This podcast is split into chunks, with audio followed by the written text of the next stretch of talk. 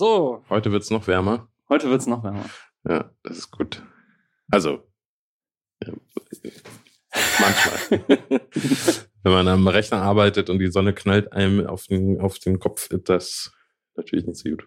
Ich finde das super, nur äh, es fehlen immer noch die Displays, die das komplett aushalten und die Computer. Ich finde, der Computer wird heiß und ich sehe nichts. Ansonsten würde ich mich mittlerweile auch in die Sonne hocken zum Arbeiten, also in die, in die direkte.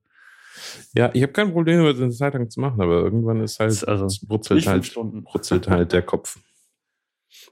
Ja, schön, schön, dass wir Das geklappt hat. Wenn ich ein bisschen außer, außer Atem bin, äh, ich habe zehn Kilometer extra gemacht, weil ich meine Aufnahmecomputer vergessen habe. Das passt Du mir. konntest. Ja, ich, äh, was? Hast noch ein bisschen, du hast noch ein bisschen Morgensport ja, genau. gemacht. Ja. Oh. Hiermit verraten wir auch, dass wir den immer vormittags aufzeichnen. Ja, Das ist total die, die großen Geheimnisse des, äh, Genau. des Christoph Kolbs. Also Ja. erstens mal haben wir, hätten wir das damit nicht verraten, dass, dass du das gesagt hast, hat es verraten, weil ähm, es könnte ja nur heute die Aufnahme am Morgen sein. Es könnte heute die Ausnahme sein. Ja, deswegen habe ich auch meinen Computer vergessen, weil ich morgens noch nicht so wach bin. Ja. Halbe Stunde früher, zack. Hirn, Hirn noch nicht am Start. Ja, Herrlich. Mensch, Wir sind schon, äh, wir sind schon bei elf. Ich könnte mich dran gewöhnen. Ich finde es sehr, Finde Sehr angenehm. Finde ich auch. ja. Ja, also, ähm, Du hast einen Plan. ja, also das hat uns noch nie davon abgehalten, völlig andere Dinge zu tun, aber ich hätte auf jeden Fall einen Plan. Ähm, also, ähm, wir sind ja äh, gestern, äh, gestern, das letzte Mal, äh, das letzte Mal nicht dazu gekommen, dass ich dir meinen, wei- wusstest du eigentlich schon zu sagen? Stimmt. Das wäre Punkt eins. Mhm. Dann würde ich äh, einen, äh, gerne einen Shoutout machen. Mhm. Ähm, und dann äh, Und da? hätte ich ein, ein Thema, über das wir reden können, Geil. Mal gucken, ob wir das schaffen. ja, dann leg das los. ich, das ich noch nicht verrate, weil sonst Ja, äh, das ist ja, wenn wir das dann nicht schaffen, das ist Kommen ja wir nicht irgendwie ein harter. Wir, wir, uns wurde gesagt, dass wir böse Cliffhanger machen, deswegen würde das jetzt eigentlich passen, wenn du sagst. Also heute ein ganz äh, verraten wir die bestimmtes, Lottozahlen ganz wichtiges Woche. Thema wollen wir besprechen und dann so zwei Stunden Podcast und sie kommen einfach überhaupt nicht zu dem Thema. Ja.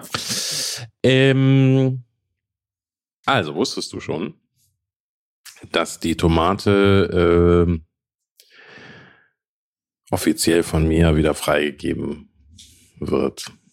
Also zur globalen, zum globalen Verzehr oder jetzt zum Nee, Individual, zum Individualverzehr. dein Individualverzehr. Ich habe Hm. für mich jetzt bestimmt, mal gucken, ob sich das noch ändert, dass äh, Tomaten unproblematisch sind.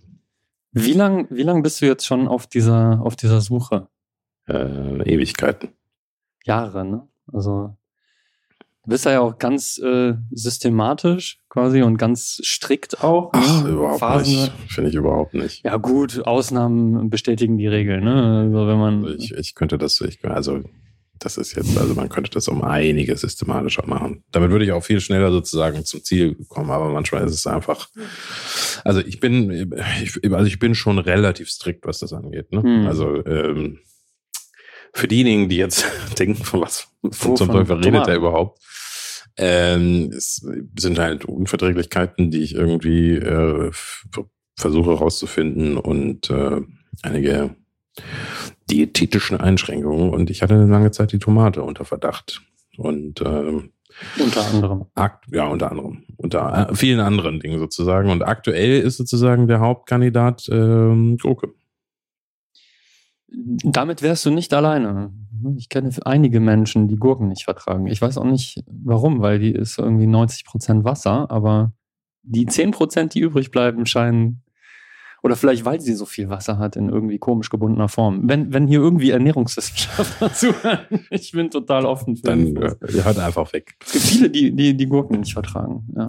Ja, und das Erstaunliche war, also äh, Aber rohe, ja, roh. eingelegte gehen. Äh, das weiß ich noch nicht. Das äh, muss ich noch rausfinden. Hm. Also, ähm, und ich glaube, der Grund, warum ich das, äh, warum die beiden sozusagen jetzt in die, äh, warum die das jetzt gewechselt haben, ist, dass ich hatte eine starke Reaktion und ich dachte, es wären die Tomaten. Hast du einen griechischen Salat gegessen? Nee. Ähm, und wahrscheinlich waren es aber die Gurken, die drin waren. Was, Was total gibt's denn noch mit Tomate und weil, Gurke? Ja? das würde viel erklären, Hm. Weil wenn ich irgendwas viel gegessen habe, Gurken. dann ist das Gurken. ja, Das klar, ist- ich meine, wenn man keine Tomaten Aber isst, das ist echt, Gurken, das ja. ist echt mal Story of my life. Also ähm, ich habe immer Steinfrüchte geliebt, Ja. äh, Äpfel, Nüsse. Und äh, mein Leben besteht daraus, herauszufinden, dass alle Dinge, die ich gerne esse, schlecht für mich sind. da musst du deinem Körper einfach nur sagen, boah, ich, ich hasse, ich hasse Pfirsiche. Ja. Ja. also wirklich, aber ich muss die essen, hat mein Arzt gesagt. Ja, Mhm. vielleicht, Ja, vielleicht ist das das Problem. vielleicht geht das. Diese ganzen, äh, diese ganzen Autoimmunreaktionen, die sind ja sowieso noch total nebulös, warum, warum diese ganzen äh, Allergien entstehen. Vielleicht ist es äh, einfach autosuggestive, es sind keine Autoimmun, es sind autosuggestive Erkrankungen oder so. Ähm, hm, ja, Steinfrüchte. Naja, das ist das, äh, klar, das ist das einige. Und ich meine, jetzt ist die Frage, ob wir uns äh, mit unserem immensen Halbwissen noch auf medizinisches äh, Metier sozusagen begeben wollen. Äh, vielleicht ist es aber auch, also ich glaube ehrlich gesagt, dass es, dass es so eine zweischneidige Sache ist. Ich glaube, A, dass natürlich scheinen Unverträglichkeiten mehr zu werden. Ich glaube, ein Faktor ist aber auch, dass die Leute viel aufmerksamer sind. Ja. Ähm, Wir essen auch viel, viel mehr, ne? Viel diverser und dann hat man vielleicht auch mehr Sachen, gegen die man. Das, äh, das weiß ich nicht. Ich meine, vielleicht war es auch einfach unfair, äh, keine Ahnung, der Großmutter, die gesagt hat, ach, dieses äh, chinesische Essigschnitt, das Freiterei-Schnitt, ähm, äh, dass, dass früher Leute das auch hatten, aber man hat halt nicht darauf geachtet. Mh. Ähm, das ist so ein bisschen wie, wenn es nicht das gleiche ist, irgendwie, also mir wurde noch erzählt, dass Katzenkot weich ist. Dass das dünnpfiffig ist, sozusagen. Weißt du das nicht? Also, ähm, Moment, Themenwechsel. Ich war gerade bei so leckeren Sachen und auf einmal nee, also gar kein Themenwechsel, weil ähm, kommst du mit Toxoplasmose hier. Nein, ähm, also auch gefährliches Halbwissen, aber dass man früher Katzen einfach Kuhmilch gegeben hat Ah, und dass okay. Katzen Kuhmilch nicht vertragen. Hm. Und äh, ich weiß, dass mir irgendwann, ich weiß Hm. nicht wann das war, da war ich noch klein, gesagt hat, Katzenkot ist halt dünnpfiffig. Und Hm. das stimmte einfach nicht. Das Weil war einfach nur, wir, haben. wir haben denen einfach was gegeben, was sie nicht vertragen haben.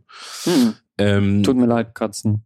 und äh, da hat man sich dann halt vielleicht auch keine Gedanken gemacht, dass, äh, ja, dass vielleicht der ein oder andere äh, eine Reaktion hatte und äh, nichts sich dabei gedacht hat. Weißt du? Und jetzt ist man aufmerksamer. aufmerksamer. Kann gut sein. Also es ist eine Kombination, ne? Ich sage nicht, dass es nicht äh, durchaus, also Also Heuschnupfen. mehr, mehr Krankheitsdefinitionen haben wir auf jeden Fall. Also ich meine, es wird ja, es wird, es nimmt, nehmen ja Definitionen zu, es werden mehr Sachen. Ich will jetzt gar nicht, ich will das gar nicht dogmatisieren, so im Sinne von pathologisiert, dass das jetzt irgendwie schlimm ist, sondern ich meine, wenn, wenn, wenn es dabei hilft, Leuten, haben wir ja letztes Mal schon besprochen, sich selber da zu finden und dann Verhaltensweisen zu vermeiden und damit besser zu leben, super. Dann ist es eigentlich gut, dass es Begriffe dafür gibt oder Kategorien oder sowas, ne?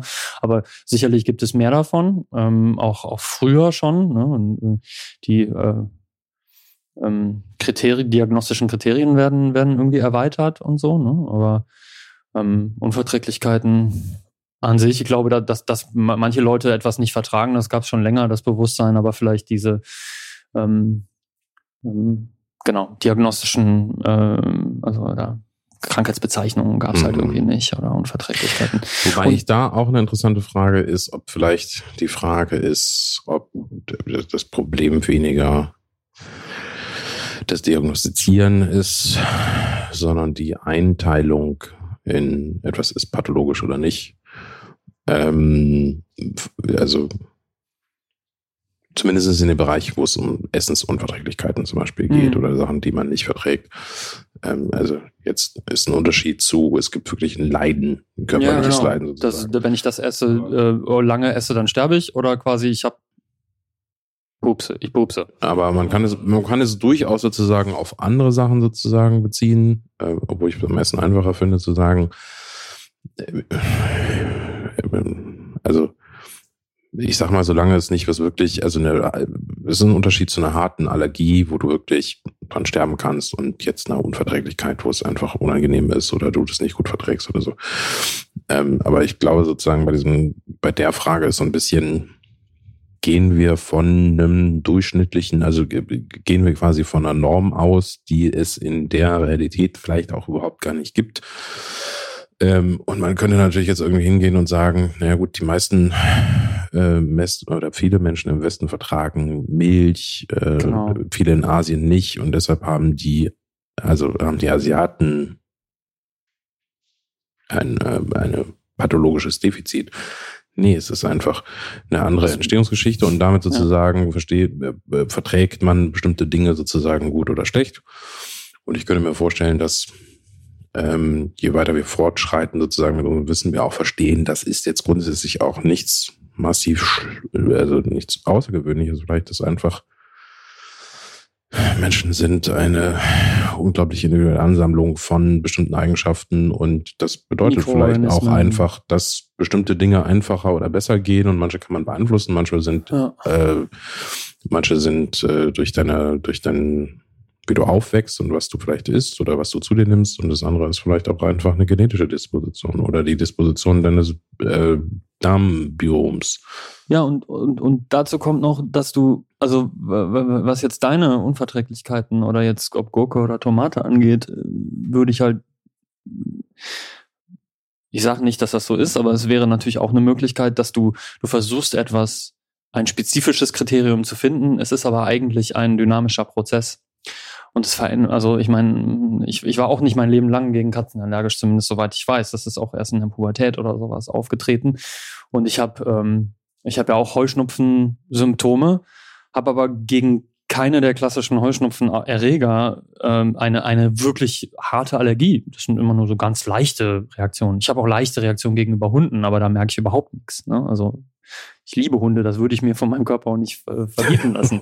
Katzen vermeiden habe ich jetzt persönlich geringere Probleme mit, aber Hunde, nee. Ähm, äh, dieses, ich weiß also bis heute nicht, wogegen ich wirklich Heuschnupfen habe. Ich weiß nur, dass einfach come Spring, ja, wenn der Frühling da ist, dann, dann fängt es bei mir an und es hilft mir, wenn ich, wenn ich da was gegen mache. Ähm, und am Ende, also quasi gut, wenn ich es genau wüsste, könnte man irgendwie hypersensibilisieren und du könntest dich bestimmt auch, also man, ich habe ich hab auch von jemandem gehört, der ist natürlich total Selbstversuch, ne? Ja, anekdotisches. Der, der, das, äh, das ist kein medizinischer Rat. Genau, bla bla bla, genau. Das ist alles nicht, äh, wer, wer auf mich hört medizinisch, der ist sowieso selber schuld. Also Kleingedruckte. Aber wenn man, wenn man einfach nur leichte Reaktionen hat, dann kann man den Körper da sicherlich auch dran gewöhnen, mit, mit kleinen Dosen zum Beispiel. Du könntest jetzt, also nicht Döschen, sondern kleine Dosen, du könntest jetzt jeden Tag eine schmeißt. Scheibe, wenn du jeden Tag eine Scheibe Gurke isst, würde dein Körper wahrscheinlich irgendwann aufhören. Aber vielleicht würde jetzt ein Allergologe sagen so, Bullshit, der könnte auch erst recht quasi sagen, so jeden Tag, ich habe keinen Bock mehr, ne? Und dann äh, reicht auch schon diese kleine Dosis.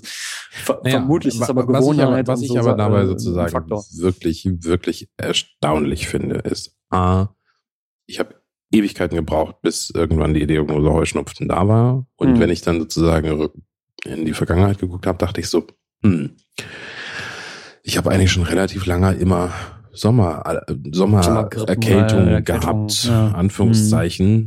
Und ja, who knows sozusagen, ob ich einfach schon damals Heuschnupfen hatte und äh, dachte, ja, warum erkälte ich mich eigentlich dauernd? Mhm.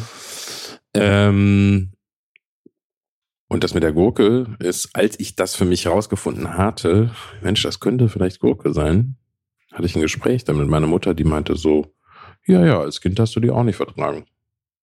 So, aha. okay. Okay. Äh, das hätte sie von sich aus wahrscheinlich nicht gesagt, aber vielleicht hat sie sich daran erinnert in dem Moment, wo du ihr das erzählt ja, hast. Ne? Ja. Ja, so, aber dann okay. ist das Wissen irgendwo in, in Wechsel der Kulturen, ist das verschollen gegangen, sozusagen? Ne? Keine Ahnung, vielleicht hatte ich, also ich, mein, ich hatte eine starke Reaktion vielleicht, also ich habe da nicht weiter mit ihr darüber gesprochen und, und dann hatte ich sie vielleicht irgendwann einfach mhm. nicht. Also gibt, glaube ich, bei Kindern häufig, dass die bestimmte Dinge nicht gut vertragen und das äh, wächst sich dann aus. hast du dann oft beides gegessen, dass du da so, dass du das so verwechselt hast? Das frage ich mich. Hast du die ganze Zeit quasi Tomaten-Gurkensalat gegessen oder was? Ich, ich versuche auf ein Gericht zu kommen, wo sonst also beides ich, drin ich, ist. Ich würde ehrlich gesagt sagen, Smoothies? die Kombination Tomaten, von Tomaten und Gurken, also rohe Tomaten und rohe Gurken ist ist oh, super häufig. Also ich würde sagen, die Korrelation äh, ist ja, aber, aber ein Sal Salat. Punkt, ja? Punkt 8 bis Punkt 9. Hm. Ja, bei Beilagen, wenn irgendwie eine Beilage irgendwo ist, denn also in, in Ja, aber jetzt zum Beispiel, wenn ich ein Falafel essen gehe oder so, da wären dann Tomaten dabei, aber Gurken, hm. vielleicht da sind, da sind dann häufig auch, also meistens zum Beispiel, ne, sagen wir eine Döner, da ist meistens eine Mischung aus Gurken, Tomaten und ähm, Grünzeug. Ja, ja. Also häufig ist es die Kombination. ja. Naja, egal. Ähm, also erstmal äh, sozusagen Schön, also- liebe Grüße an alle Leute mit Unverträglichkeiten Jetzt und Allergien. Ähm, I feel you. Ja, äh, ihr seid nicht absolut. alleine und äh, Wir machen hier kein Product Placement, ne? Mir hat das ja sehr geholfen. Hat dir das, hilft dir das auch, das Mittelchen, was ich dir empfohlen habe? ich habe keine Ahnung, von was du redest. Das Nasenspray? Nee, da, da reden wir auf keinen Fall drüber. Wir wollen hier kein Product Placement vor Nee. Big Pharma ich ich, machen. ich habe gefragt, ja.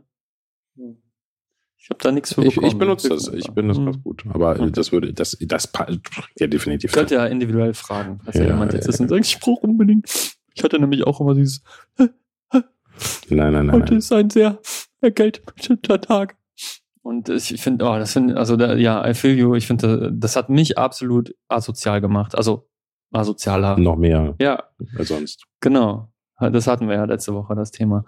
Ähm, ich finde das so schlimm, wenn man so das Gefühl hat, man ist die ganze Zeit kurz vorm Niesen. Oh, so anstrengend und so irgendwie, also so unkommunikativ, keine Ahnung. Ich habe mich dann nicht wohl unter Leuten, also noch unwohler unter Leuten gefühlt. keine Ahnung. Ja. Und, und Tomaten auf Tomaten verzichten ist auch nicht einfach. Oh nee, vorstellen. auf keinen Fall. Also, das boah, ist überall äh, sind Tomaten. Also ich finde ja, deswegen, du hast gesagt, hohe Korrelation, Tomaten sind in viel mehr. Ne, Ich Ja. Ich habe ja auch gesagt, rohe Tomaten. ach so, Also verarbeitete Tomaten sind einfach mehr oder weniger überall. Also Ja. als ich versucht habe, Tomaten Genau. gänzlich zu ver äh, darauf verzichten, dachte ich so. Leberwurst mit Tomaten. Was zum Teufel soll ich Ungefähr so wie essen? Laktose. Ne? Also Laktose ist ja auch äh, quasi Milchzucker. Packt die Industrie einfach.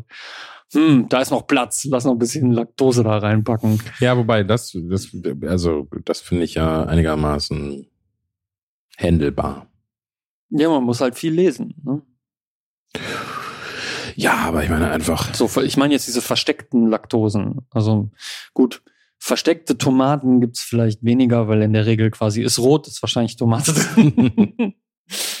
Und nicht so, ey, ein Müsli-Riegel. Äh, ach so, ja, Laktose natürlich. Äh, Na gut, auch da ist natürlich. kann Spuren von Nüssen enthalten. Da ist natürlich auch die Frage, mal, wie heftig ja. das ist. Ne? Ich glaube sozusagen, wenn du eine harte, also wenn man eine harte Allergie zum Beispiel zu Nüssen hat, äh, ist Ja, das ist ich, natürlich lebensgefährlich. Da kann man ist- ja nicht mal durch die Insel im Supermarkt laufen. Das ja, ist, wir, wir das ist dürfen, dür also wir dürfen äh, unserer Tochter keine Nüsse mit in die Schule geben, weil es in der Schule jemanden gibt, der sehr, sehr schlimm gegen Nüsse allergisch ist. Und da ist wirklich so, wenn die in der Nähe sind, ist es schon, kann es und quasi, wenn es aus Versehen verzehrt wird, dann ist quasi absoluter Notfall ana anaphylaktischer Schock, heißt das so, ich glaube. Halbwissen. Ähm, also keine Nüsse den Kindern mitgeben. Und auch das ist jetzt so, ne, okay, kann Spuren von Nüssen enthalten, ne? Also gewisse, wir versuchen sowieso natürlich das Süße äh, in, im Rahmen zu halten, aber das ist gar nicht so einfach, ähm, quasi Snacks mitzugeben, wo, wo nicht irgendwie mal eine Nuss in der Nähe war. Ja, aber äh, eine, eine gute Bekannte von mir, äh, also die hat mir Geschichte erzählt damals, dass die, die hat halt ein Brötchen gegessen. Da war auch offiziell überhaupt nie eine Nuss in der Nähe, aber irgendwie ist dann doch ausreichend viel reingekommen und dann musste sie ins Krankenhaus gebracht werden. Also die hatte auch eine ganz harte Nussallergie. Ich glaube, das ist nochmal, das ist nochmal ein ganz anderes Spiel. Ne? Also wenn, Ja, du, so. wenn du so eine harte Reaktion sozusagen auf eine Substanz hast, die im schlimmsten Fall, ob, ne, gibt noch schlimmere Allergien, wo du im schlimmsten Fall einfach Substanzen hast, die mehr oder weniger überall sind. Ja, Das ist echt, äh, das ist scheiße. ja Ja. natürlich. Da äh, Klopf auf Holz sozusagen, dass man irgendwann rausfindet, wie man das behandelt oder besser sozusagen managen kann, als dass man eben so ein EpiPin dabei haben muss. Hm. Ja, also, das, mich. das, das, Das, wäre äh, mein, ja, Tomaten. Dann gibt's, äh, gibt's Freitag was mit Tomate. okay, sehr gut. Tomate an Tomate, Genau. pürierte Tomate an gebratener Tomate. Siebenerlei von der Tomate. Das wäre sehr modern auf jeden Fall. Ja. Oder fast schon nicht mehr modern. Ja, ja. Gut, Du schön. wolltest schauten. Ja, ich wollte schauen. Schrei mal. Äh, nee, also nicht diese Art von Schauten. Ähm, Ich, ich wollte einen Gruß äh, sprechen sozusagen. Ich hoffe natürlich, dass die, ähm, dass äh, äh, beide noch äh, Hörer sind, sobald diese elfte Version rauskommt, weil ich werde Ihnen nicht Bescheid sagen, dass ich das tue. Insofern nee. ähm, einen lieben Gruß an, an Kalle. Äh, Hallo. Wir haben uns riesig über deine E-Mail gefreut. Äh, das war schön zu hören, dass wir einen, äh, äh, einen sehr netten ähm, alten Freund jetzt als Zuhörer. Ja, genau. Und, ähm, und Berufskollegen. Und der zweite Shoutout geht an Ortwin, der auch sehr lieb geschrieben hat, dass er sich auch die Podcasts anhört und es äh, äh, hat mich auch sehr gefreut. Lange Kunde und Freund. Und äh, was ich so toll fand, da hatten wir schon mal drüber gesprochen, ist, dass äh, auch wenn die Zuschauerhörerschaft klein ist, sozusagen, das ist wirklich eine relativ äh, breite, breite Gruppe an Leuten, die widerspiegelt, dass sie spannend findet, was wir so erzählen. Das ist ja jetzt nicht mal nicht so verkehrt. Aber äh, das Aber ist das finde ich total schön. Freue mich. Also jeder, ja, der das hört äh, und das noch nicht gesagt hat, schreibt uns, wie toll wir sind. Ich weiß nicht, ob wir jeden, der uns schreibt, also wenn wir jetzt irgendwie irgendwann hunderte von Nachrichten. Doch, ich finde, wir machen das. Wir machen dann am Ende sozusagen Alle. hier ein, so wie bei den Videos mit den Patrons sozusagen. Wir danken äh, König Patrons, Bär genau. 31 und äh, Lakritzschnecke 2 da, äh, da müsst ihr uns in den E-Mails aber eure peinlichen Avatare, äh, eure Alias, Online-Aliases äh, schicken. Ja, wir, wir, wir müssen geil. eventuell, um unser, äh, Beauty um unser Star. Rating äh, zu behalten, äh, müssen wir vielleicht äh, einschränken, dass wir nicht alles vorlesen, was. Ach so, sind wir, sind wir äh, jugendfrei? Ja, also wenn du, also ich glaube, äh, in der letzten, ich habe nicht der, den Explicit-Häkchen. In, in, ja, in der letzten Folge habe ich ehrlich gedacht, ich muss vielleicht die äh, Guidelines nochmal nachlesen, weil du die ganze Zeit Piep. Mal gucken, vielleicht, vielleicht biebt er das ja, der Jonathan. Glaube ich nicht. Glaube ich auch nicht. Glaube ich nicht. Ja, also das wäre das wäre der Shoutout. Ja. Und vielen hey, Dank und wir freuen uns über neue Nachrichten. Ja, also ähm, Boah, voll die Sektionen und so. Ich bin, ich bin total, ich bin total, ich finde total crazy. So, wir haben noch, wir haben, glaube ich, das noch nie geschafft, so ganz zack, zack, smooth, zack. und noch ein Häkchen. Äh, Ab, Abteilungen zu machen. Das Getting things so, done. Ach, was ich übrigens noch erzählen wollte. Ja. Ähm, ich glaube, ich schicke dich immer äh, vorher Fahrrad fahren, damit so ich müde bin. drei Strecken hin und her fahren. Ich glaube, wenn wir das auswerten, habe ich auch einen definitiv höheren Sprachanteil als du. Ja, bisher die, die ersten 23 Minuten auf jeden Fall. Aber das, das, das ich, dachte auch, ich, ich habe mich zurückgehalten, weil ich dachte quasi, aufgrund zumindest meiner massiven Unwissenheit gegenüber allergischen Erkrankungen wollte ich jetzt nicht 90 Minuten mit meinem Geschwätz füllen. ja. Das, das ja, kommt dann erst okay. gleich. Ja. ja, also jetzt habe ich gleich ein Thema, wo wahrscheinlich es schwerfällt, mhm. äh, sich, sich nicht von Häuschen auf Stöckchen sozusagen zu ziehen. Das ist eigentlich ein Thema, das wollte ich, glaube ich, im dritten oder vierten Podcast mit dir besprechen. Ähm, aber wir sind einfach bis zur elften gekommen, geklappt. ohne, ohne, ja. ohne dass wir ein vorbereitetes Thema in der Form hatten. Es hat sich einfach nie die Gelegenheit geboten. Es hat sich nicht die Gelegenheit geboten. Also, äh, mein Anstieg äh, ist so ein bisschen mit dir. Äh, ich hole mal kurz aus. Äh, ich habe einen Vortrag äh, gemacht, ähm, wenn ich mich richtig entsinne, für das katholische Hilfswerk Dortmund. Ich bin mir nicht hundertprozentig sicher, was ich wow. Das war, war, war ganz interessant sozusagen und die waren auch sehr, sehr, also waren total netter Haufen. Ähm, und da haben wir über Digitalisierung gesprochen. Und ich würde gerne mit dir darüber sprechen. Und zwar aber aus einer sehr, und das war in dem Vortrag eben ein Punkt, der mir wichtig war, so ein bisschen in die Basics zu gehen. Weil dieser Begriff wird wahnsinnig viel rumgeworfen und ah. wir müssen endlich digitalisieren und bla bla bla bla. Und äh, auch äh, in unserem beruflichen Leben äh, gab es mehr als einmal eine Situation, wo man gedacht hat, so, du, also du hast jetzt gerade einen beschissenen Prozess und äh, du möchtest jetzt aus einem noch, im schlimmsten Fall noch beschisseren Prozess machen, wo was Digitales irgendwo dazwischen ist. Ähm, und äh, das ist nicht vielleicht, das ist vielleicht nicht die beste Idee. Mhm. Das heißt, ich bin dann hingegangen und habe gesagt, okay, wir gucken uns das jetzt mal an, was das eigentlich grundsätzlich bedeutet. Ähm, und äh, dann kommt auch, glaube ich, der Punkt zu sagen, wo du relativ schnell einsteigen kannst, dass ich gesagt habe, okay, lass uns mal angucken, was es eigentlich bedeutet. Das bedeutet sozusagen ähm, das Speichern, das Suchen, das Abrufen, das Transformieren, das Übertragen von ähm, Informationen. Und wenn wir quasi auf diese Basics zurückgehen, dann, dann ist es viel einfacher zu verstehen, was, um was geht's hier eigentlich und wie kann man das sozusagen besser machen, als wenn man von einer ominösen, äh, das muss, wir, wir, es muss mehr getan werden für die Digitalisierung in Deutschland. ähm, wo ich immer denke, sozusagen, das, ist, gut, das, das, ist, halt das ist für mich immer so eine Null-Marketing-Aussage.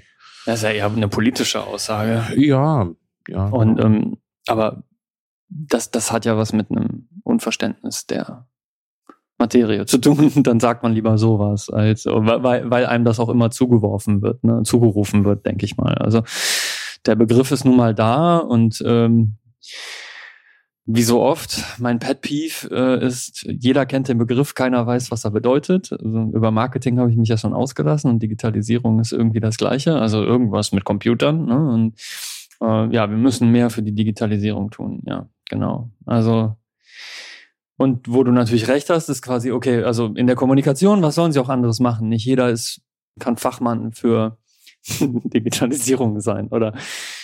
Du, hast, würde, du hast schon Schwierigkeiten, den Begriff überhaupt in den Mund zu nehmen. ja, genau, weil, weil ich lache, weil ich sage, nicht jeder kann guter Designer sein. So. Ob jetzt digital oder nicht, spielt überhaupt keine Rolle. Aber ähm, äh, genau, und, und da hast du natürlich recht, dass im Namen dieses Begriffes, weil das natürlich dann auch auf äh, in Unternehmensführungsebenen angekommen ist, wir müssen jetzt unbedingt digitalisieren, dann äh, wurden vielleicht nicht unbedingt die richtigen Dinge gemacht. Da könnte man einsteigen. Naja, ich meine, einen Faktor, den du natürlich hast, und das, da könnte man jetzt diskutieren, ob es im Sinne des Change Management einfach ist, einen bestehenden Prozess sozusagen umzutauschen, als den Prozess selber in Frage zu stellen. Ja, genau. Ist, glaube ich, ein großes Problem, dass du hast einfach bestimmte Strukturen gehabt, die haben sich irgendwann ergeben. Ja. Ob sie sinnvoll sind oder nicht, ist jetzt, also ob sie vorher schon sinnvoll waren oder nicht, ist jetzt mal dahingestellt. Und dann hat man im einfachsten Fall gesagt, das machen wir jetzt einfach, was wir vorher auf Papier gemacht haben, machen wir jetzt sozusagen digital. Es gibt irgendeine Datenbank, da müssen diese Sachen eingetragen werden und die können dann von irgendjemandem aufgerufen oder verändert oder was auch immer werden. Ähm, und das hat man dann immer und immer wieder genauso gemacht. Ähm, ähm, und ich, und ich glaube, wir sind sozusagen in manchen Aspekten sind wir so ein bisschen meiner Meinung nach bei Schritt zwei angekommen jetzt hat man das und man hat teilweise einen, einen riesen Boost gebaut. Und jetzt wird sich dann, vielleicht, vielleicht ist es auch ganz normal, dass, dass das einfach so entsteht. Ne? Das, ähm, äh, und jetzt geht es so ein bisschen darum, okay, wie kann man das besser machen oder wie geht das sozusagen einen Schritt weiter?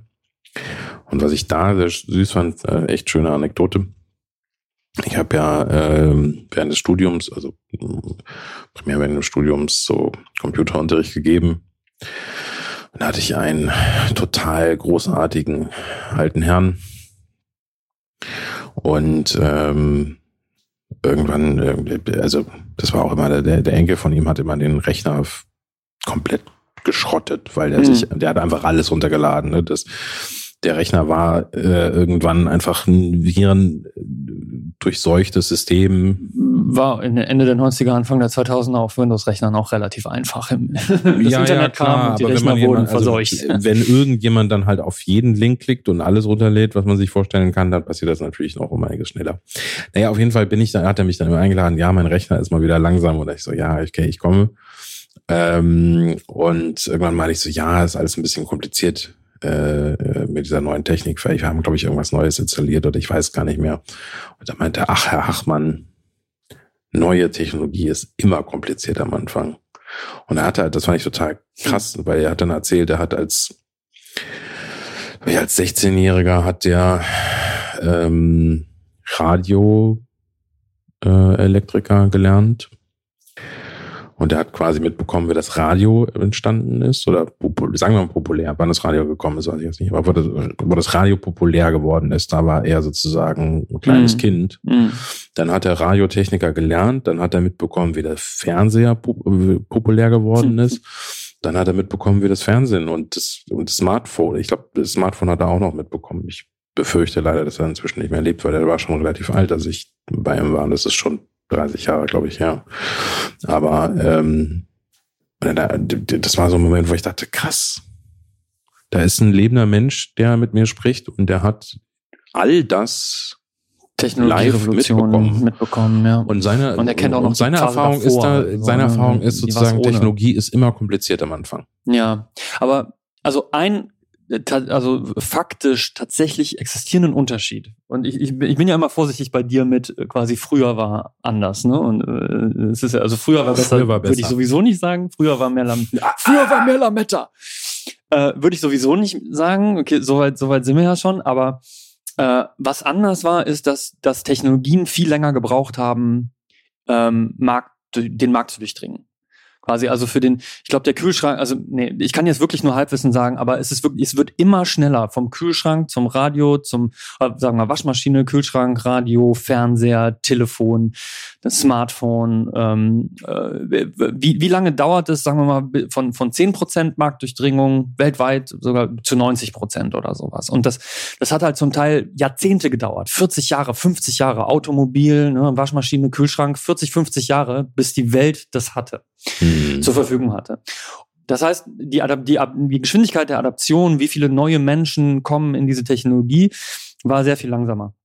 Und das ist, das ist in den letzten, das ist halt von Technologie, von, von, von diesen entscheidenden Technologien zu entscheidender Technologie immer schneller geworden. Und ich glaube, beim Smartphone waren es zwei oder drei Jahre von, äh, ich, ich weiß jetzt nicht, ob das, ob das Amerika ist oder ob das Welt ist, da musst du mich jetzt entschuldigen. Aber es ist wirklich, also Orders of Magnitude sozusagen schneller geworden, wie, wie, wie neue Technologien adaptiert werden. Das Internet war, hat länger gedauert als das Smartphone.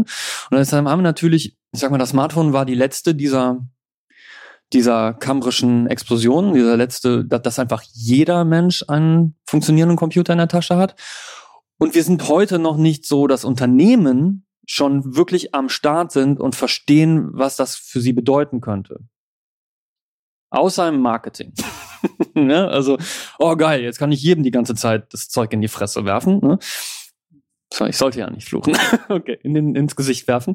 Aber so, was bedeutet das, dass meine, dass meine Mitarbeiter potenziell vielleicht überall arbeiten könnten. Äh, und, und ich meine das jetzt nicht negativ. Ich meine das wirklich im positiven Sinne. Sie müssen nicht an dieses, an diese Workstation gefesselt sein.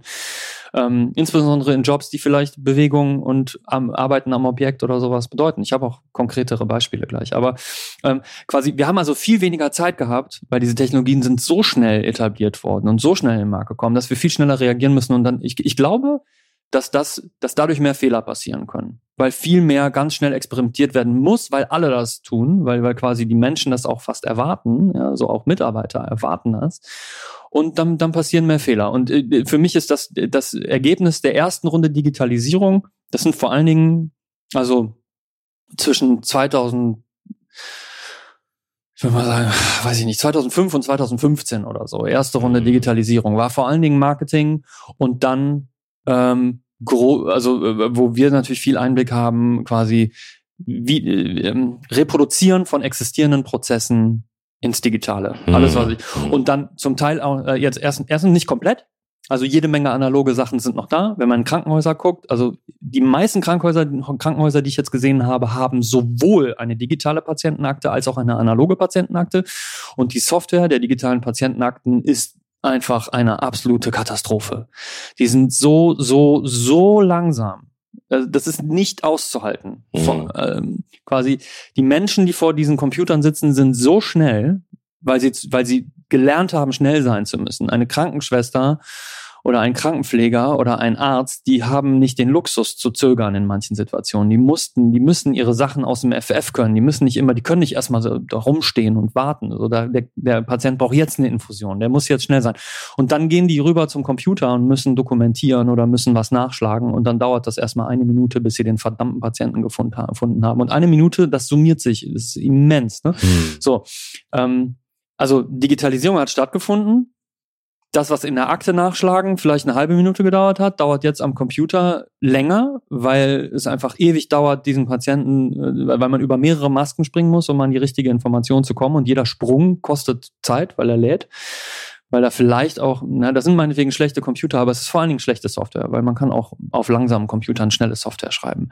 Ähm, es ist halt nur ein bisschen mehr Aufwand. Man muss halt Interesse daran haben. Und dann ist es eben beides. Dann weiß man zum Teil nicht, steht es in der analogen oder steht es in der digitalen. Mhm. Und das, das ist ja noch mal schlimmer. Dann, dann ist es so ein bisschen Nadel im Heuhaufen, aber in welchem Heuhaufen überhaupt? Ne? Mhm. Ähm, und es, es gibt sogar äh, jetzt, das ist die eine Sache, quasi ähm, Hybride, Hybrid ist immer blöd, weil wo, wo steht es? Analog ist nicht durch super. Ne? Also ähm, und ich weiß, weiß, ich mische jetzt wieder ganz viel da rein und du, du wirst gleich auch wieder übernehmen können. Aber das andere Ding ist quasi diese bestehenden Prozesse reproduzieren im Digitalen. Da gibt es sogar einen Namen für. Das hat mich hat mich total unterhalten. Das Conway, Conway's Law heißt das. das ist auf, auf Englisch ist es Any Organization that designs a system will produce a design whose structure is a copy of the organization's communication structure, hat er gesagt ich würde nicht sagen, dass ich das 100% unterschreibe und ich kann ich kann es auch nochmal übersetzen. Also, oder frei übersetzt heißt das für mich, jede Organisation, die ein System designt, designt etwas, was ihrer kommunikativen Struktur entspricht. Uh, das finde ich, das finde ich großartig. Das, das ist eine sehr weiter, sehr weite Definition, aber ich finde, das beschreibt auch perfekt die erste Runde der Digitalisierung oder was wir zumindest die erste Runde der Digitalisierung nennen, weil die, also mhm. erst hat die Organisation natürlich äh, eine ein, ein soziales Miteinander geschaffen, eine Hierarchie äh, etabliert und diese alle Systeme, die sie daran, da, dann gebaut haben, komplett ohne Digitalisierung, haben diese kommunikative Struktur nachgebildet quasi und und zementiert. Und dann ist die Digitalisierung gekommen und war gar nicht in der Lage, quasi, weil die kommunikative Struktur in dem Moment zementiert ist, war gar nicht in der Lage, das in Frage zu stellen, sondern mhm. kann nur reprodu re replizieren. Und damit kommt dieser ganze institutionale Widerstand gegen Veränderungen, und die, die Notwendigkeit von Change Management, die steckt da auch irgendwo mit drin. Weil in, in, in, mhm. ja, in dem Moment, wo du es festgelegt hast, ähm, und das habe ich in, im, Aber also ich, ich, das haben wir ständig. Ja, ich, ich würde da gerne, gerne nochmal einhaken. Weil es ging mir bei der Digitalisierungsfrage nämlich genau in diesen, ein bisschen in diesen Punkt dass äh, das ist eben das Suchen, Kommunizieren, äh, Speichern und Abrufen und all diese Dinge sind ja vorher auch schon passiert. Nur waren sie halt nicht digital, sondern es war halt irgendwo ein Papier, es war irgendwo ein Aktenordner, es war genau. eine Karteikarte oder was auch immer. Und das, was ein Unternehmen sozusagen ausmacht, nämlich das gemeinsame Schaffen von bestimmten Dingen, oder das, also ein gemeinsamer Transformationsprozess von mhm. mehreren Menschen, entweder von ein paar Menschen oder wirklich von tausend Menschen, ähm, ist im Grunde ja genau dieses. Es gibt ein, äh, also das lebt von einem Abstimmungs- und, und Abstimmung ist nichts anderes als Kommunikationsprozess äh, sozusagen von, es werden Informationen eben erstellt, gesucht, äh, abgespeichert, transformiert und so weiter und so fort. Ähm, und deshalb finde ich das total spannend, die Analyse zu sagen, dass es im Grunde widerspiegelt, wie das Unternehmen kommuniziert hat. Ähm, weil das ist ja auch dann das, ähm, was ja auch am einfachsten, also was, glaube ich, in der menschlichen Wahrnehmung am einfachsten zu virtualisieren ist, sind Sachen, die eigentlich schon virtualisiert sind. Mhm. Deshalb ist es, glaube ich, auch kein Wunder, dass eben ähm, wenn wir uns die Sachen angucken, eben zum Beispiel, dass das ein Buch ist im Grunde eine, je nachdem über den Begriff, eine Virtualisierung von deinen Gedanken.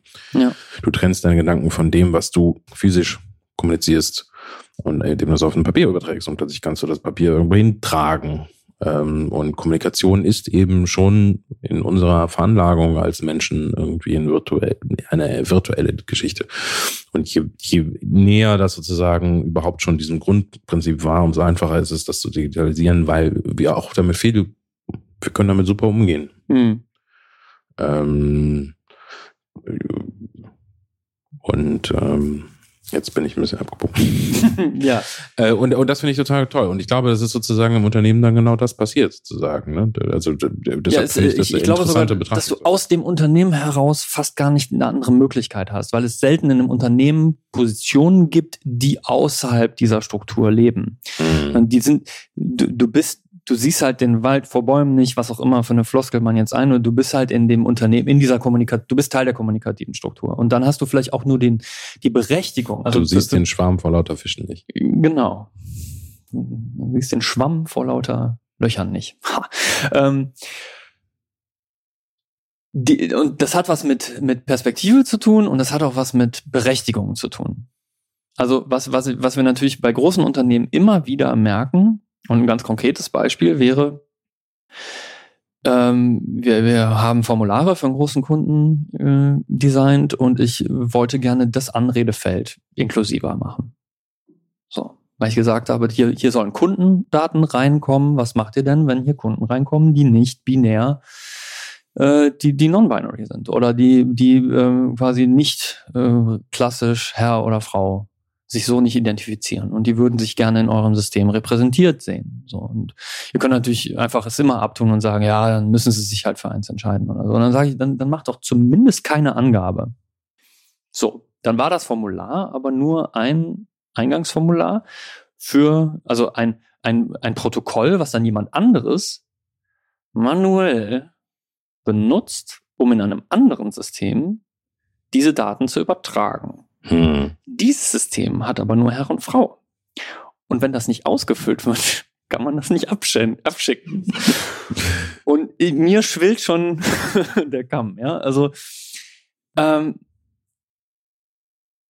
und dann habe dann hab ich angefangen ähm, zu diskutieren und gesagt quasi, oh, ja, ich, ich, ich verstehe, dass du das andere System nicht ändern kannst, ne? aber irgendwo muss der Anfang gesetzt werden. Und ich habe gesagt, dann lass uns doch trotzdem keine Angabe aufnehmen und dann müssen sie halt meinetwegen irgendwas ausfüllen und wir machen zeitgleich in diesem anderen System, in dem, in dem Ticketsystem von dem oder was auch immer, ein, ein Ticket auf mit der Bitte, das einzuführen. Weil von irgendwo muss dieser Impuls anfangen. Und man kann nicht jeden nicht, man kann nicht jede dieser Diskussionen gewinnen. Hm. Und das, das ist jetzt etwas, also das ist mir wichtig, aber das wird jetzt nicht, das spart keine Zeit. Aber das, das ist, das ist trotzdem wichtig, weil Repräsentation wichtig ist, dass sich da jemand wohlfühlt, wenn er, wenn er gefragt wird äh, nach diesen Informationen meiner Meinung nach. Und wenn er dann später irgendwo eine automatisch generierte E-Mail bekommt, fände ich das auch wichtig, dass da die richtige Anrede drin ist. Ähm, aber wenn es, wenn es natürlich, also es gibt aber, es gibt auch andere Dimensionen, wo es, wo es um die, wo es um die Zeit zum Beispiel der Mitarbeiter geht. Und wenn du, wenn du halt den Prozess so darstellst, wie er jetzt ist, dann hast du in der Digitalisierung im Zweifel nicht wahnsinnig viel Zeit gewonnen, außer da, wo es nur um die Übermittlung von Daten geht. Also da haben wir als erstes Zeit gewonnen. Da, wo, wo halt ein Brief langsamer war als ein Fax, langsamer war als eine E-Mail und mittlerweile dann meinetwegen Nachrichten in Systemen vielleicht noch etwas schneller sind, weil Leute täglich in, oder die ganze Zeit in dem System hängen und irgendein Dashboard haben und so. Und dann bekommen sie da eine, meinetwegen eine Push-Notification oder sowas, ja. Ähm, da wurde Zeit gespart. Aber wir, wir haben halt an, in einem anderen Projekt für einen großen äh, Kunden, und ich muss das jetzt so abstrakt halten, weil ich halt, weil die Details ehrlich gesagt, werden die auch wahnsinnig langweilig. Aber wo du natürlich gelernt hast, dass du bestimmte Dinge genau. nicht. So, da, da, da, darüber haben wir nicht die Befugnis, öffentlich zu sprechen. Projekt, Aber allgemein kann ich darüber sprechen, dass halt ein Prozess, der einen Menschen, ein, ein Mitarbeiter dieses Unternehmens halt insgesamt so gute 24 Stunden, also einen Tag hat das in der Regel gedauert, etwas zu tun, weil er sich, äh, und das, das, warum dauert es etwas immer so lange? Weil Kommunikation mit, mit, mit zehn oder elf oder zwölf anderen Personen notwendig ist. Oder oder vielleicht auch nur das Okay von zwei Personen. Und das, das dauert sehr lange. Und wir waren aber in der Lage, in dieser Abteilung, ähm, die hatte die Befugnis, diesen Prozess zu ändern. Und dieser, diese Tätigkeit hat am Ende drei Minuten gedauert. Und da, da war das, die Herausforderung war nicht das Digitale, sondern die Herausforderung war, den Prozess zu ändern. Und wir, wir konnten Teile automatisieren, Teile konnten von, von, von, von Servern übernommen werden, dass, dass Dinge automatisiert, verpackt oder gezeichnet oder so etwas wurden. Und was, und das ist für mich der, die eigentliche Idee von Digitalisierung, dass nicht nur im Transport, sondern auch in der Transformation von Daten, dass wir ähm, manuelle Schritte reduzieren können automatisieren können äh, an, an, an sinnvollen Stellen. Nicht äh, quasi um, um äh, also man muss da auch aufpassen, dass nicht mehr Fehler passieren können, aber quasi an, an sinnvollen Stellen manuelle Schritte reduzieren, so, so dass wir auf einmal ähm, eben Orders of Magnitude Zeit sparen. Also nicht, nicht einfach, dass das ist jetzt zehn Prozent schneller, sondern das ist zehnmal so schnell, das ist hundertmal so schnell. Und man kann sich am Anfang noch gar nicht vorstellen, was das, was das mit den, mit diesen Leuten macht, weil äh, äh, zumindest aus meiner Erfahrung, jetzt bin ich da vielleicht ein bisschen, ähm, habe ich da vielleicht eine rosa-rote Brille, da, da kann, kann man auch gerne drüber diskutieren, da sind wir wieder bei der, bei Moral und Ethik. Ähm, ich habe keine Skrupel, dieses System vorzuschlagen und zu machen, weil ich nicht glaube, dass das Unternehmen dann als erstes hingeht und sagt, cool, dann kann ich ja 100, äh, also ein, ein, kann ich ja 100 Stellen sparen. Nee, ähm, diese, diese Menschen sind gefangen aus meiner Sicht. Also die Menschen, die vorher 24 Stunden für diese Tätigkeit gebraucht haben, sind gefangen in einem Ablauf, den sie, der sie absolut zerfrisst. Das ist naja, nicht angenehm. In sie, der Regel, es geht nur nicht anders. In der Regel reden wir ja auch von, von wirklich hochqualifizierten genau das sind totale Fachleute. Müssen sie auch sein, sonst würden sie diesen Prozess gar nicht machen können. Müssen sie auch immer noch sein, weil sie immer noch, weil wir immer noch das Urteil, das Know-how brauchen, dann, ob das, was tue ich überhaupt und ist das das Richtige? Und welche Fragen muss ich meinetwegen stellen?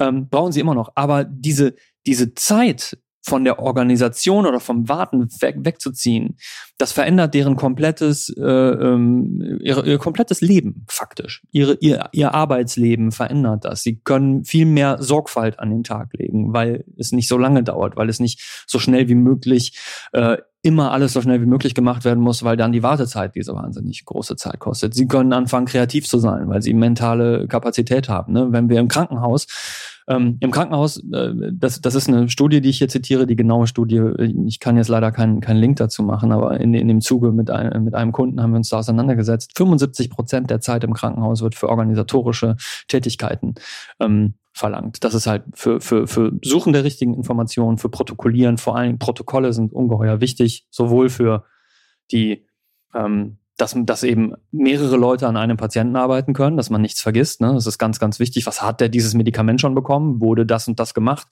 Vom Labor, diese Informationen, es wird protokolliert, alles Mögliche. Ne? Äh, für die Krankenhäuser ist das später dann auch für die Abrechnung relevant, weil sie lückenlos quasi Fälle ähm, reproduzieren müssen oder, oder äh, dokumentieren müssen, um, um dafür ähm, Geld von den Krankenkassen zu bekommen.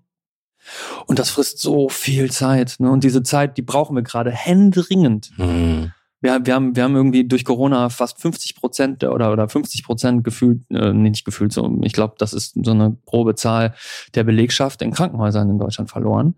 Ähm, und die, die, die, die noch da sind, sind quasi, die haben keine einfache Zeit da gehabt. Ne?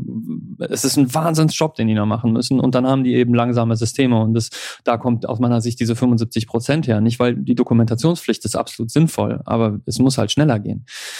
Und da ist das Potenzial der Digitalisierung und eigentlich also das eigentliche Potenzial ist, diese Zeit, die Zeit, die so etwas kostet, zu reduzieren, die Prozesse zu vereinfachen, weil, weil viel von dem, wo, wo ich jetzt dieses 24 Stunden zum drei Minuten ähm, Beispiel gebracht habe, das wäre mit analogen Prozessen einfach nicht möglich gewesen. Mhm. Weil, weil, weil eben Automatisierung nicht möglich gewesen wäre, weil tran, also Transformationsgeschwindigkeit erhöht, Transitgeschwindigkeit erhöht. All diese Schritte waren erst digital möglich. Aber ich hätte den Prozess auch eins zu eins äh, reproduzieren können im Digitalen. Und der war ja, ne, wir, wir sind ja jetzt die, wir sind die zwei, wir sind immer die zweite oder dritte Runde der Digitalisierung heute. Ne?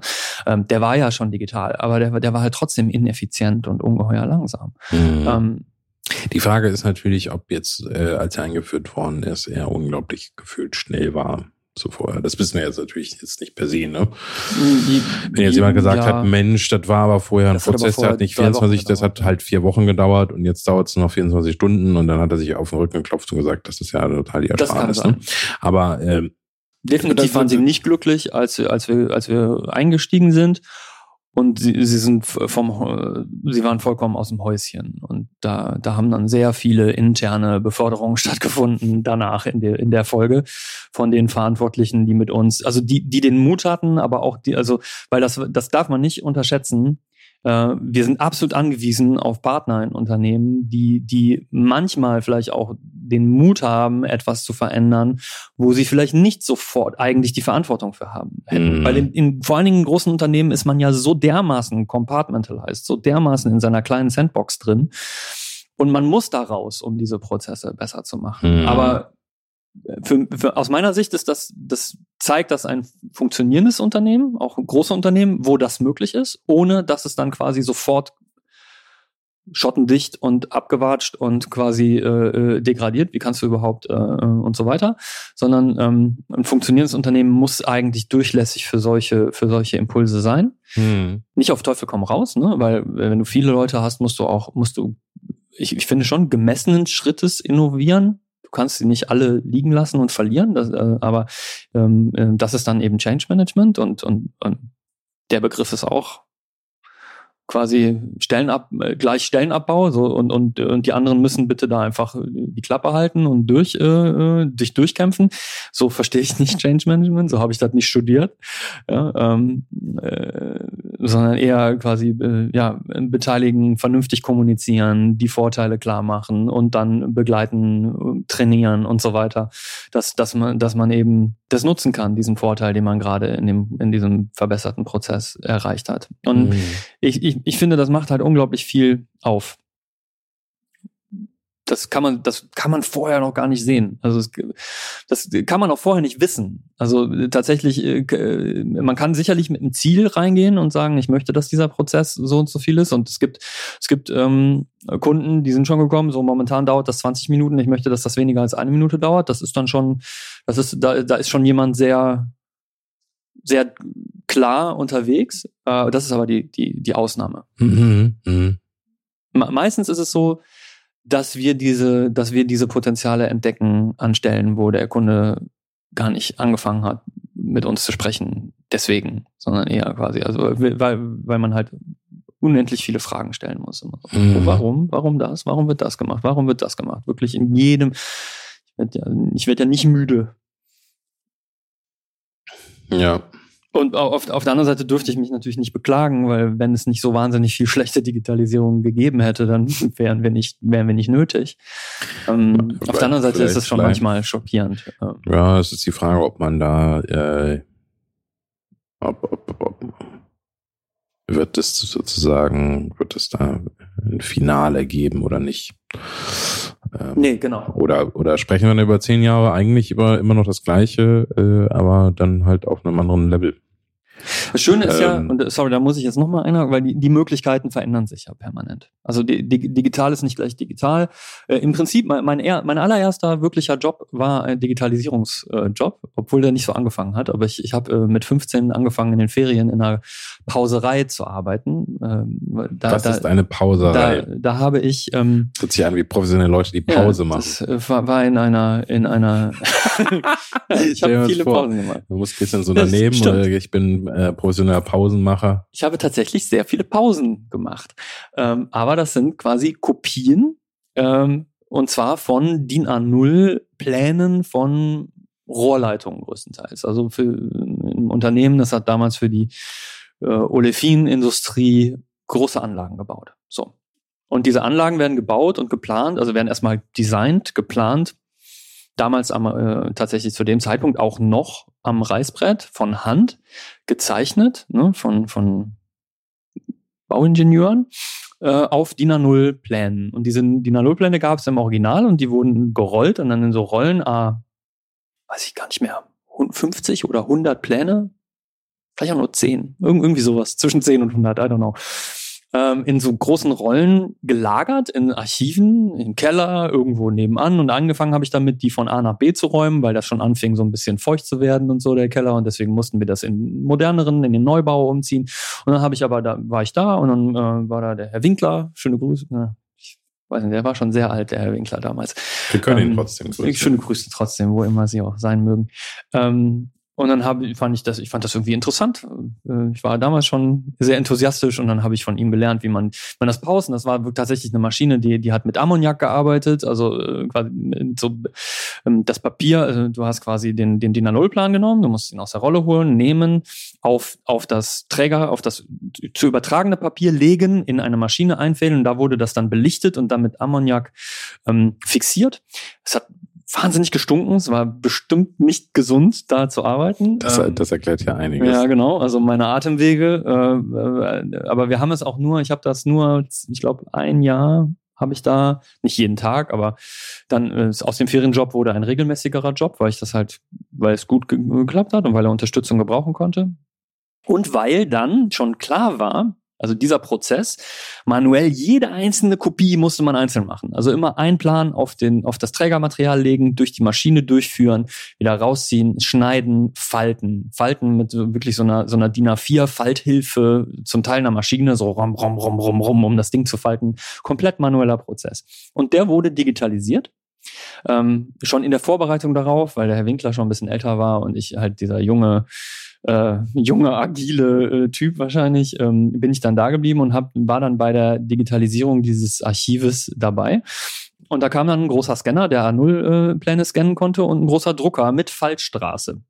Und äh, wie man, wie ihr wahrscheinlich zu Hause auch alle Drucker kennt, genau das gleiche Problem war bei dem Drucker natürlich auch. So Papierstau. Und Drucker. Papierstau in einem Drucker, der so groß ist wie halt eine Küche, ja.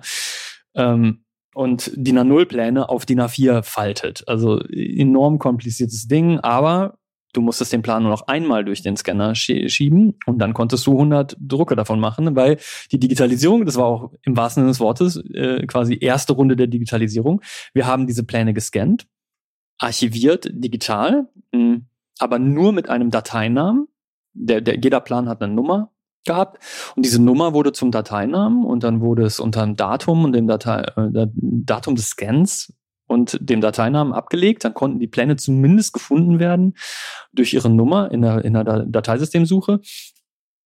Aber sie wurden dann immer noch ausgedruckt, weil diese Pläne dann auf die Baustellen gebracht wurden. Und in, den Baustellen mussten die als Papier, in Papierform sein. Die hatten, also erstens, A0 ist wahnsinnig groß. Ich, wenn, wenn, wenn das hier jemand nicht kennt, das ist, äh, das ist ein Quadratmeter Fläche. Das ist ungefähr, ähm, wie groß ist das genau? Ich glaube, ein Meter, ein Meter zehn mal paar 90 Zentimeter oder so. Also eine, ähm, ich, ich habe es gerade nicht im Kopf. Nee, kann nicht sein. Irgendwie ein Meter zwanzig mal irgendwas.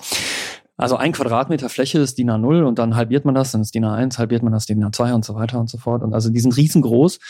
Das, das ist heute noch, also heute haben wir immer noch keine digitalen Geräte unterwegs irgendwo, wo wir easy einen DIN A0-Plan darstellen können, in einer vernünftigen Größe. Da musst du schon echt viel zoomen und so. Und vielleicht mal auf einem großen iPad. Äh, aber das ist nicht das gleiche wie diesen Plan an die, an die Wand zu hängen und sich da vorzustellen. Das Ding, die Dinger sind riesig. Ne? Hm.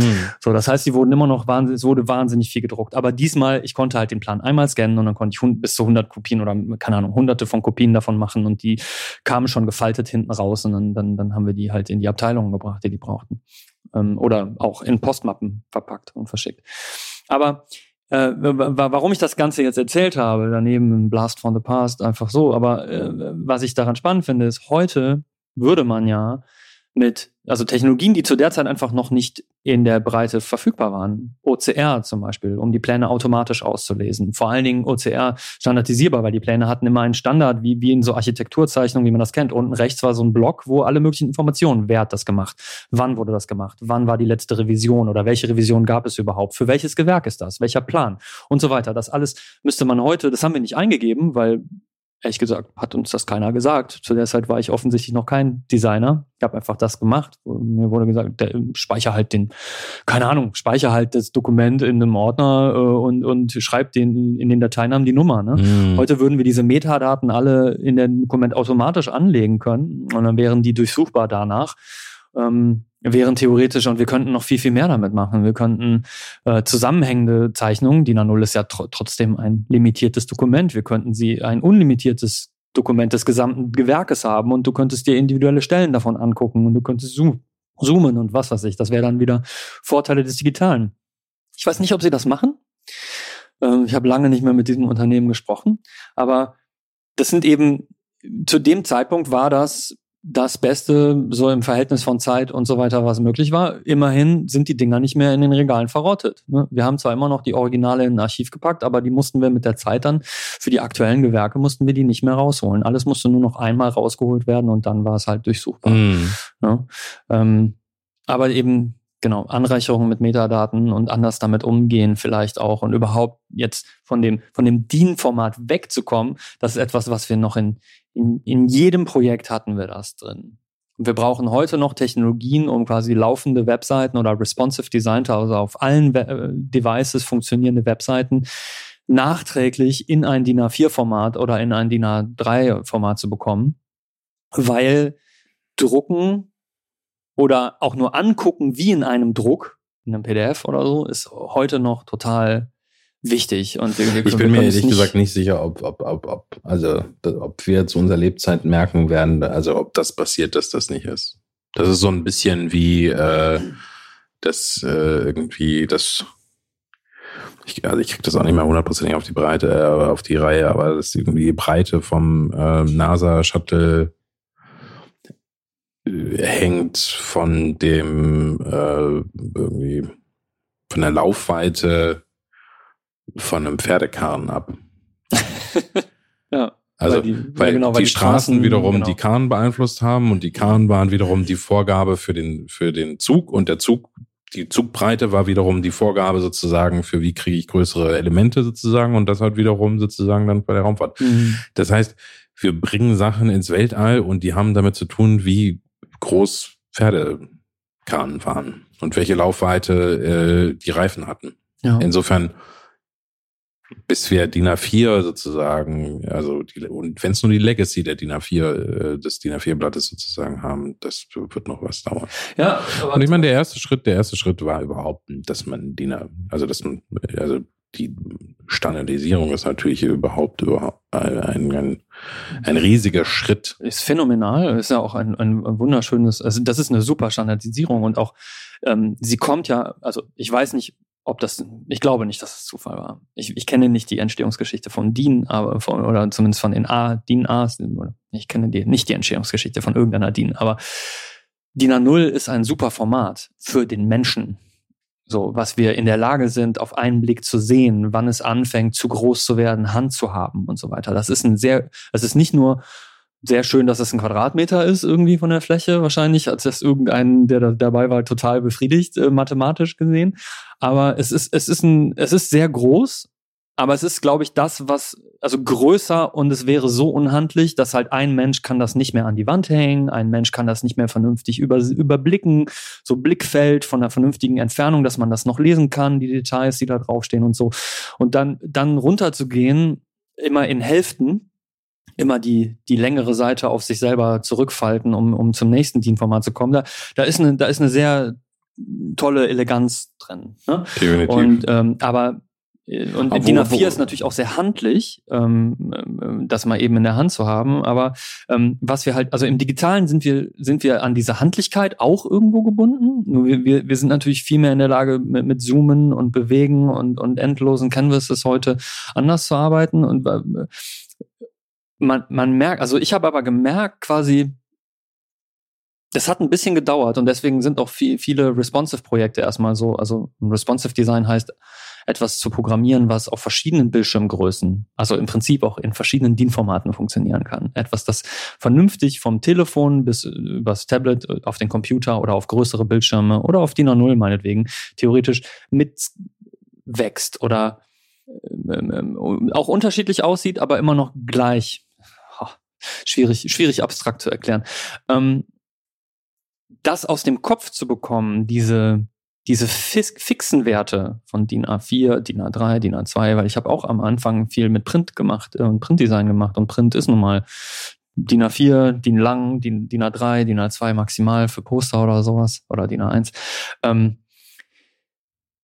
und, und eigentlich mehr zu so einem flüssigen ähm, Denken zu kommen. Was einem, was wir im Digitalen, was einem total hilft, weil auch beim Zoomen oder beim, beim quasi ähm, ja, beim Bewegen von Gerät zu Gerät ist diese, diese, äh, ein, ein Interface eher als etwas Flüssiges, als eine stetige Kurve, nicht als eine, was ist das, was ist die Alternative?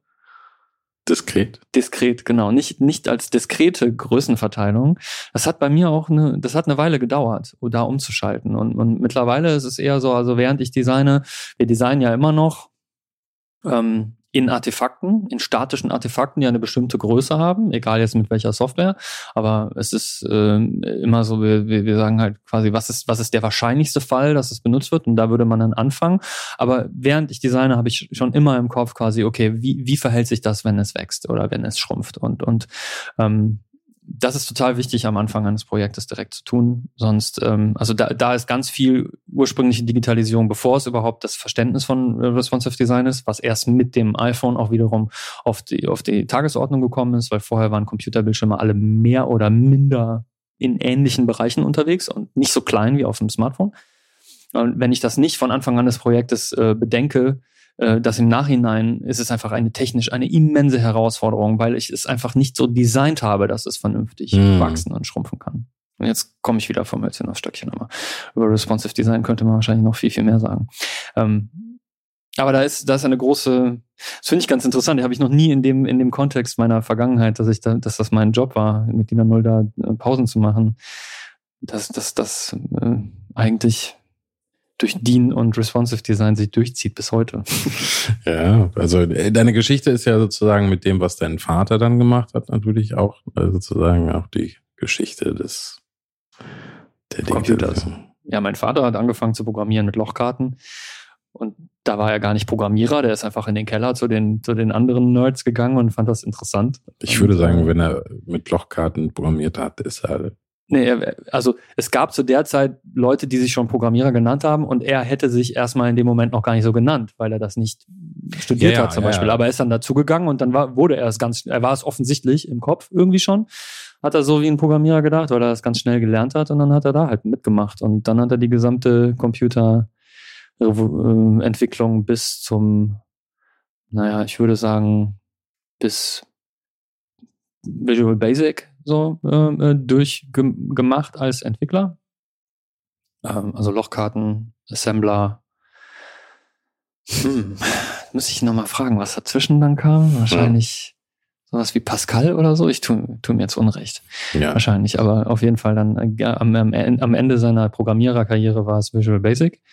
Und ähm, das habe ich dann auch gesehen, aber bei mir war es dann eher was dann eher die, die Web, das Web hat mich dann ja. mehr zum Programmierer gemacht, sage ich jetzt mal. Definitiv. Also ich ja, um, um sozusagen nochmal ein, äh, weil ich ja so gerne in die Vergangenheit reise, um das Hier und Jetzt besser zu verstehen. Mhm.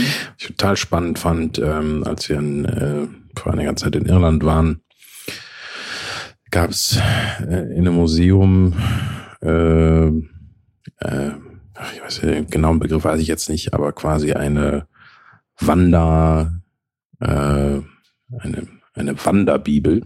Die haben auch eigene Bezeichnungen. Mhm. Äh, und zwar äh, ist die Idee dabei gewesen, dass du, äh, dass die, dass Mönche dann mit diesen, mit dieser Vorlage zu den Klostern gegangen äh, sind, die das dann die Abschriften gemacht haben. Ja. Und das war quasi eine Hardcopy. Ja. Das war also keine. Haben Sie gepaust es war, es war keine, Sie nebeneinander ne, gelegt ab, abgeschrieben. Abgeschrieben? Mhm. Ja. Ähm, das war kein, das war quasi keine Leseversion, sondern das war eine Kopiervorlage, also eine quasi geprüfte, abgesegnete Vorlage, womit dann jemand eben zu einem Kloster hingegangen ist. Mhm. Dann konnten die anfangen, das abzuschreiben. Und sobald sie dann eine Kopie hatten, hatten sie sozusagen, ist dann irgendwann ist dann diese diese Version quasi weitergewandert. Ähm, das war ja quasi eine, eine Blockchain. ganz. Keine Prüfsummen wurden gemacht, nee. insofern vielleicht nicht ganz. Äh, und das fand ich irgendwie total faszinierend, weil klar habe ich mir noch nie, also man, man sieht ja, also ich finde das Bild von irgendwie Mönchen, die Bibel, also die oder die schreiben, ist irgendwie so ein sehr prominent ist, wenn man irgendwie Mittelalter-Darstellungen sieht. Mhm. Aber so diese Vorstellung, von was haben die eigentlich abgeschrieben, mhm. hatte ich, da, da dachte ich so, klar, irgendwo muss ja. ja, also irgendwo, von irgendwas muss man ja, also man muss quasi ein Original haben und dann muss man anfangen sozusagen das abzuschreiben, wenn es ums Kopieren geht. Oder vielleicht ne? hat einer so ein übermenschliches Gedächtnis gehabt und der hat das Original ja, im Kopf und ist gegangen und hat das rezitiert. Kann, kann natürlich sein. Und dann diktiert sozusagen. Und ich meine, die, die, die, das war auch. Dickes äh, Buch. Das, da ist, ist dann auch eine der. Ich weiß, also es ist ein ganz wertvolles Buch. Ich weiß leider jetzt nicht den Begriff. Ähm, auch äh, äh ist daraus gestellt eine sehr bekannte und sehr alte, äh, sehr kunstvolle Bibel. Ähm, und das war schon sehr beeindruckend, was die, mhm. also das war ja da Handarbeit quasi. Jedes Buch ist ein, ist im Grunde ein Unikat gewesen. Ja. Ähm, aber schon da quasi äh, zu überlegen, okay, wie ist das Prozess, wie kontrolliert man was, wie macht man das und wie funktioniert das? Ähm, und ich, ich, ich glaube, das ist spannend, wenn man sich sozusagen diese Sachen anguckt, um auch noch mehr zu verstehen, okay, wo sind wir jetzt und wo geht sozusagen die Reise hin? Ähm, und äh, wenn ich zum Beispiel mit jüngeren Kollegen spreche, gibt es auch durchaus eine Situation, dass ich, dass ich, um das so ein bisschen zu schulen, denen auch sage, stell dir vor, jeder Schritt wird durch einen Menschen ausgeführt. Um mhm. einfach, ne, also jetzt irgendwie die Eingabe ist, ich sage dir einen Namen. Du musst dir jetzt diesen Namen merken und du musst jetzt zu irgendjemandem hingehen und ihm sagen, jetzt möchte der, äh, der Jürgen möchte hier gerne irgendwie das und das machen. Mhm dass man sich wirklich vorstellt, es sind kommunikative Schritte, die sozusagen passieren. Ja. Bevor du an eine abstrakte, eine abstrakte technische Lösung nur denkst, sozusagen, das, um das im Kopf besser durchspielen zu können, äh, was muss jetzt eigentlich was passieren und welcher Schritt sozusagen ist und wie muss jetzt was transformiert werden, wow. damit was passiert ist. Okay, das habe ich noch nie gemacht, aber nee. das, das habe ich witzig, da haben wir noch nicht drüber gesprochen. Das ist ich, ich funktioniere ja komplett anders. Aber äh, mit, mit, mit, auf Gedeih und Verderb, würde ich jetzt sagen. Okay. Weil das ist mir viel zu explizit. So bei, ich, ich, das, deswegen, weil ich weiß ja mittlerweile auch, dass die Art und Weise, wie ich äh, sowas angehe und wie ich designe, das, ich kann das nicht generalisieren unbedingt, weil, weil es gibt halt unterschiedliche Typen von Menschen und je, jeder, jeder geht das anders an. Aber ich kann, ich kann solche Sachen nicht explizit angehen. Ich bin immer, ich bin, ich habe, ich mache das intuitiv. Ich, ich kann das auch, ich mache das ganz schlecht. Also wenn ich, also ich, ich würde zum Beispiel noch nie einen Flowchart am Anfang machen. Also ich nicht. Äh, ich, ich habe überhaupt nichts dagegen, wenn das jemand anderes gemacht hat, aber ich gucke mir das dann auch einfach einmal an und dann muss ich das erstmal wieder komplett vergessen, sonst kann ich nicht arbeiten. Hm. Ich kann nicht das Flowchart daneben legen und so, sondern ich muss immer alles, was, was ich benutzen will, wirklich aktiv benutzen will, um zu kreieren, muss ich in mein, in meinem Unbewusstes sozusagen schieben. Ich kann das nicht ja. permanent, ich kann das nicht im Arbeitsgedächtnis. Nein, das geht gar nicht, es geht auch, halten. gar nicht. Das, ja, darum geht's mir gar nicht so sehr. Es geht mir so ein bisschen darum, ähm, und da wäre jetzt die Frage an dich sozusagen, ist es einfach Magie? Nee. Das ist ja nur ein Begriff. Also was naja, ich meine jetzt als Bild. Also mir geht es darum, vor allem Leuten, die jetzt noch nicht die Erfahrung haben, das häufiger gemacht zu haben. Es ist ja mhm. alles, es ist ja, es, es, es ist nur eine Metapher um abstrakte Prozesse sozusagen.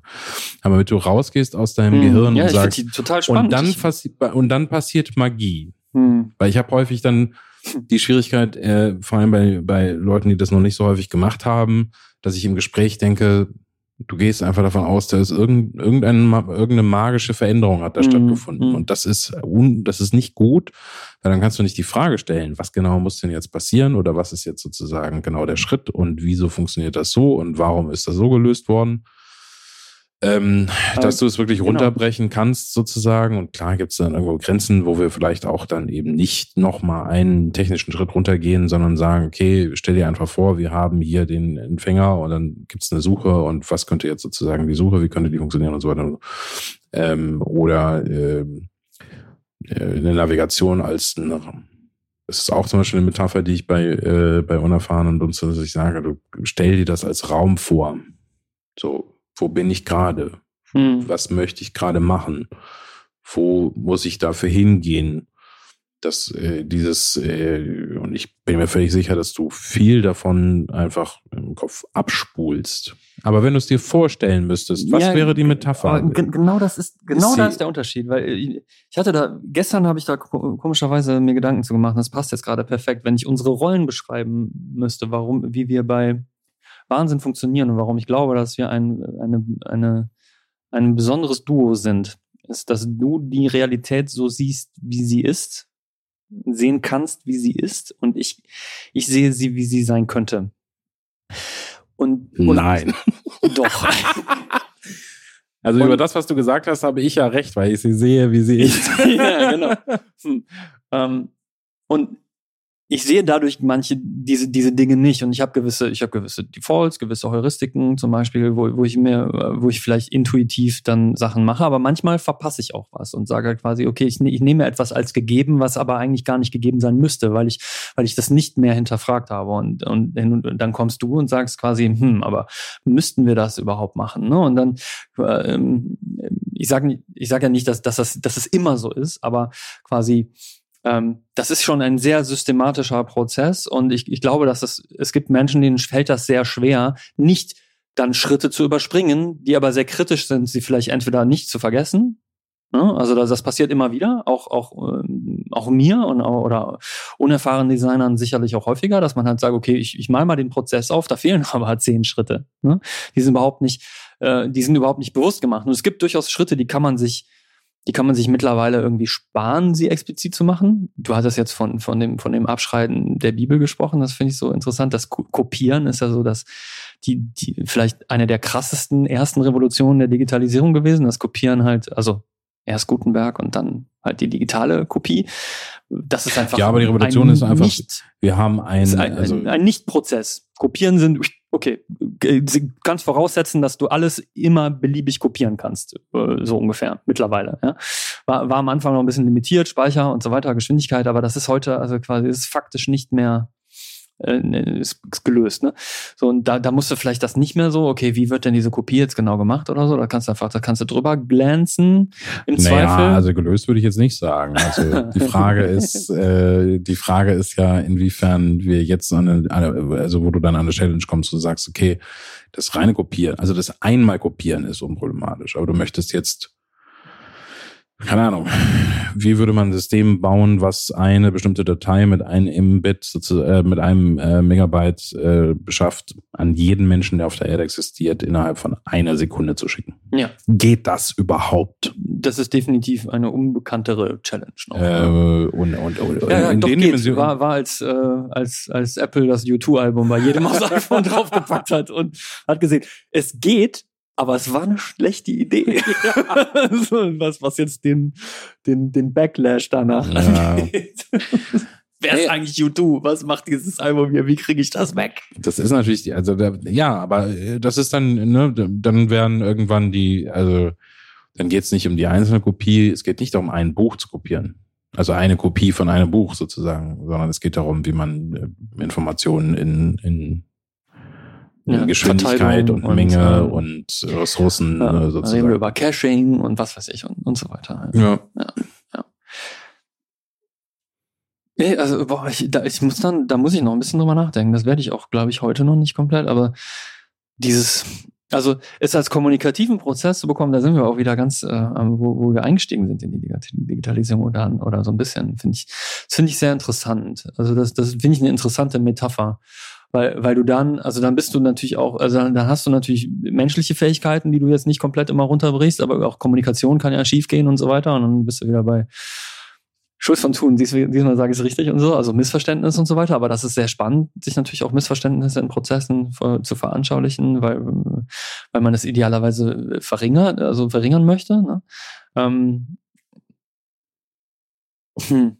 Also ich meine das überhaupt nicht als allgemein, also als allgemein. Also vielleicht, wenn ich wirklich ich glaube, mit etwas anfange, wenn ich mir überhaupt so, das ist wahrscheinlich, also wenn ich mir eine Map von etwas irgendwie machen möchte und ähm, aber also ich, ich glaube zum Beispiel, dass, dass, dass ich, ich, ich glaube, dass du das, dass du das super machen könntest. Ich glaube, dass es eben äh, auch ein wichtiger Punkt ist eben, keine Ahnung, die die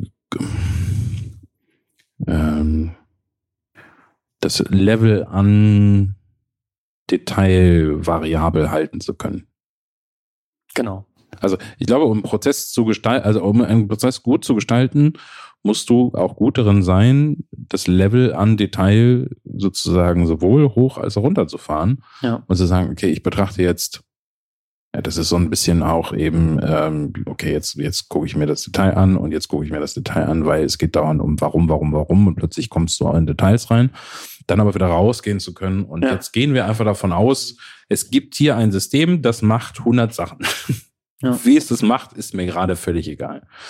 Ähm, bis stimmt. das so zurück, also so weit gehen wir häufig nicht, obwohl es durchaus Projekte gibt, wo es das dann ist, wo man plötzlich dann anfängt mit der Chipsatz hat irgendwie eine, keine Ahnung, so und so viel Bit-Kodierung und wir müssen so und so viel Status melden und deshalb ist das in der Form kodiert. Und Ja. plötzlich beschäftigst du dich damit, ähm, äh, ne? also es ist selten, dass wir uns auf der wirklich so, ja. technischen Ebene sozusagen so tief bewegen, aber Mhm. das gab's schon. Ja, für, für, für, auf Interface-Technologien haben wir das durchaus schon hin und wieder gemacht, Wo man das dann plötzlich- Pfade wo man das dann plötzlich- wo man das dann plötzlich überlegen muss. Ja, genau. ne? Also äh, Was ist performanter? wie, wie tief geht man sozusagen in den Prozess sozusagen rein? Ja, oder also ganz aktuelles Beispiel war, dass wir für jemanden eine, ähm, eine Kommunikations-App designt haben, wo es eben darum ging, Fragen, also aus einer generellen Population Fragen zu stellen, die von äh, in einer Struktur von Experten beantwortet werden soll. Und da, da sind einige, einige Interaktionsdesign, einige Interface-Details, die sind sehr, da kann man sehr, konnten wir sehr abstrakt reingehen, weil das so Best Practice ist, wie man halt Texte layoutet und Buttons und Eingabe und so weiter. Aber wenn es dann um den, als es um den Status geht, welchen Status können Fragen im Laufe der Zeit durchlaufen und was bedeutet das für die einzelnen Nutzer, für den Fragesteller und für den Beantworter oder für den Kreis der Beantworter? Ist das quasi, weil wir, weil ich ganz viel Fokus darauf legen wollte, dem User 100% klar zu machen, wo, wo muss ich in Aktion treten und wo nicht. Und das hat zum Beispiel gezeigt, dass, also, das ist jetzt vielleicht keine revolutionäre Erkenntnis, aber in dem Sinne nochmal gut gewesen, darüber nachzudenken, dass halt der gleiche Status für die beiden Nutzer unterschiedliche Aussagen hat. Ja? Das ist quasi, wenn ich eine, wenn eine Frage offen ist, ist das für den Fragesteller, I don't care. Ich muss mich damit gerade nicht befassen. Ich muss vielleicht sehen, dass sie offen ist, aber die, ich, ich bin hier gerade nicht gefragt. Aber der Beantworter, für den ist offen natürlich quasi, okay, lass sie bitte nicht so lange offen liegen. Das ist quasi einer der wichtigsten Stadien, ne? schnell zu erkennen, wo offene Fragen sind. Jetzt hat er aber vielleicht eine Rückfrage. Es könnte aber auch sein, dass er einfach nur eine Antwort geschrieben hat. Und dann muss man, also quasi, will ich jetzt zwei verschiedene Pfade geben, dass er eine Rückfrage stellen kann oder eine Antwort geben kann? Was ich wieder irgendwie unelegant finde, dass ich mich entscheiden muss, weil manchmal fange ich vielleicht an zu schreiben und ich weiß noch gar nicht, dass ich eine Rückfrage habe. Ich fange an, eine Antwort zu formulieren und ich habe in der Antwort dann aber eine Rückfrage. Hier könnte ich den, äh, es gibt also nicht nur Rückfragen und Antworten und deswegen gibt es dann, äh, gab es dann, also habe ich dann gesagt, okay, dann mache ich den Status danach auf beantwortet. Beantwortet heißt einfach nur für den Beantworter, brauche ich mich gerade nicht weiter darum zu kümmern. Ich habe jetzt erstmal, ich habe das, ich habe etwas beantwortet. Für den Fragesteller ist das aber ein wichtiger Status, den, den ich, den ich hervorheben muss und sage, ich habe eine Antwort bekommen. Und dann kann ich als Fragesteller sagen, okay, das hat mein Problem gerade gelöst. Oder nach einer Woche wird, werden beantwortete Fragen automatisch aufgelöst, weil, weil ich, ich möchte auch nicht Leute dazu zwingen, Chores zu machen, zum Beispiel. Und also, da, ich, muss, ich muss gestehen, dass du mich ein ganz klein bisschen gerade verloren hast. Okay, ja, da, da bin ich zu sehr in, in dem, war ich zu sehr in dem Projekt. Der Beantwortende, er hatte eine beantwortende Frage. Ja, also du, du hast jemanden, der eine Frage, Frage stellt und du hast jemanden, der diese Frage beantworten kann. Deswegen ist der Fragesteller und der Beantworter. Und also ich will jetzt auch nicht nur das komplett ausdesignen jetzt hier in Worten. Es war einfach etwas, fand ich, fand ich sehr spannend, weil man in diesen Stadien, also genau zu gucken, welche Stadien brauche ich, dass es für beide Nutzergruppen offensichtlich ist, was hier gerade passiert. Wo muss ich gerade in Aktion treten? Wo möchte ich in Aktion treten, äh, um etwas zu tun? Und ähm, also, dass es eben unmissverständlich ist, äh, wo befindet sich das gerade? Und das war vorher, vorher, also wir haben, wir lösen ein System ab, wo eigentlich beide, beide Nutzergruppen im Prinzip an so etwas wie einem Wiki-Artikel gearbeitet haben. Mhm. Also um eine Frage zu beantworten, mussten sie das Dokument öffnen, bearbeiten, in einen Bearbeiten-Modus wechseln und haben dann die Antwort in diesem Dokument äh, quasi eingetragen und dann gespeichert. Mhm. Und dann musstest du den, der andere irgendwie über eine E-Mail informiert werden, dass das geändert wurde, weil das System gar nicht dafür gemacht wurde für Fragen und Antworten. Es war halt so ein bisschen von hinten durch die Brust ins Auge quasi ein, ein, ein System, ja, im Prinzip so eine Art Wiki-System ähm, für, für ein Frage- und Antwortsystem benutzt. Und da hatten, es gab also diese Stadien gar nicht, beziehungsweise diese Stadien mussten zum Teil manuell dann gesetzt werden dann werden die falsch gesetzt, ne? Und, und da, da ist das wieder, dann gehen Sachen verloren, dann gehen die verschleppt und dann dauert es sieben Tage, bis so eine Antwort gegeben wird, kann aber zum Teil kritisch sein, ne? Also ähm, da muss man dann sehr, sehr, da muss man mit der Lupe oder irgendwann mit einem, mit einem Mikroskop rein und eben sagen, wie, wie, wie, wie ist es offensichtlich und wie ist es, ja, am Ende, ich sage dann immer flüssig oder wie, wie, wie ist es sozusagen, wie, ja, oder wie es, wie müsste die, wie, wie, wie würde diese Kommunikation eigentlich natürlich fließen, wenn sie nicht digitalisiert wäre? Mhm. Aber sie ist asynchron. Sie ist nicht gleichzeitig. Ich habe keinen Dialog, sondern ich habe einen, ich habe einen Austausch, ein, ein Hin und ein Her. Und das ist nicht live, nicht, mhm. das ist kein Chat. Ja. Wo natürlich die Frage nach, was eigentlich erfolgreiche Kommunikation ist, natürlich ein, ah, ja. noch eine ganz andere Frage. Also, darstellt. Du kannst mit dem fließendsten System immer noch komplett aneinander vorbeireden natürlich und so. Also, aber das äh, kannst du halt auch während du einen Podcast aufzeichnest. ja, auf jeden Fall, definitiv. Aber das ist, das finde ich wirklich, äh, äh, wahrscheinlich wird man es nie lösen können, weil es genau im Spannungsfeld sozusagen liegt. Ähm, und weil, wenn du das dann plötzlich in seine Einzelteile runterbrichst, merkst, es ist irgendwie, ich will, keine Ahnung, sowas wie eine linguistische äh, Quantenphysik, dass du merkst sozusagen, wie jeder Begriff, den du runterbrichst, ist plötzlich nur noch, also bedeutet eigentlich gar nichts, und ist nur eine Ansammlung an wiederum anderen Begriffen, die das wiederum definieren und anderen Konzepten. Und, und einer sozialen Einigung darauf vielleicht. Und das gilt für jedes Wort. Jedes Wort ist sozusagen in irgendeiner Form. Okay. Und trotzdem reden wir hier und denken, wir unterhalten uns. Und es klappt ja. Und es klappt scheinbar. irgendwie. Also entweder ist dieser Großrechner, der mir diese Realität hier gerade vor, vorgaukelt, sehr gut da drin, mich, äh, mir das Gefühl zu geben, dass es klappt, oder es klappt halt. Je nachdem, wo bei Descartes wir gerade äh, stehen. Ja. Um, also wir podcasten, also sind wir, ja. Um das mit der erfolgreichen Kommunikation abzuschließen, weil ich gerade in diesem Beispiel drin war und das äh, vielleicht hat ja jemand folgen können. Was ich noch ganz schön fand, war, weil für uns war auch nicht erfolgreiche Kommunikation war nicht unbedingt ein, ein, eine Frage, die auch gestellt wurde, weil ganz oft werden die gleichen Fragen gestellt. Und deswegen haben wir zum Beispiel das System auch so ausgelegt, dass die Suche sehr viel prominenter war und dass man die aktuell gestellten Fragen ähm, oder häufigen Fragen sofort sieht, bevor man überhaupt eine, eine neue Frage stellen kann. Und auch, und dann noch einen Schritt weitergehend, im Erstellen der Frage zeigen wir zu der erstellten Frage passende Antworten an, die in letzter Zeit oder die halt generell dazu eingetragen sind. Und, und das ist auch etwas, das, das ist heute einfach möglich über, über Suchen oder theoretisch sogar über ML-Modelle, die, die dir die passenden zu einer komplexen Eingabe des Users eine möglichst passende äh, Antwort liefert. Und das, das kann das generelle Frageaufkommen reduzieren, was dann wiederum die Qualität der einzelnen Antwort erhöht, weil ich nicht so viel Kleinscheiß wegarbeiten muss, weil gerade 50 Leute die gleiche Frage stellen. Mhm. Ist das Internet gerade kaputt, zum Beispiel oder so, ne? Ja, ja das Internet ist gerade kaputt. Ne? Und wenn ich das 50 Mal machen muss, ist mein halber Tag vorbei. Und äh, wenn ich das einmal machen muss und dann kriegen sie es mit, ähm, ne, die, die, die, die Magie von Twitter, so ein bisschen, quasi passiert hier gerade um mich gerade um mich herum irgendetwas. Ähm, das äh, das ist, das ist sehr schön. Und das ist vielleicht vor, vor 10 oder vor 15 Jahren war das noch sehr schwer, sowas zu machen. So ein mhm. System. Mhm. Weil automatisches Matching von sehr komplexen Texten miteinander war eben noch nicht so einfach. Naja, du hättest viel mehr allgemein Verteilung von ja, Kommunikation. Das wäre nicht so also genau. An, an alle, die es interessiert, äh, unsere Faxgeräte sind gerade ausgefallen. Richtig, ja. ja. Also ich glaube nicht, dass wir erschöpfend damit heute über Digitalisierung gesprochen Nein, haben. überhaupt nicht. Aber ich fand es eine sehr spannende Reise. Also mhm. ähm, So it goes. Es ist genau, er hat genau meinen Prognosen gefolgt. Okay. Die Route steht nicht fest. Erfolgreich. Ja, Sie haben Ihr Ziel teilweise erreicht. Ah, dass es nicht mehr, nicht mehr Bestimmungsort heißt, finde ich wirklich schade.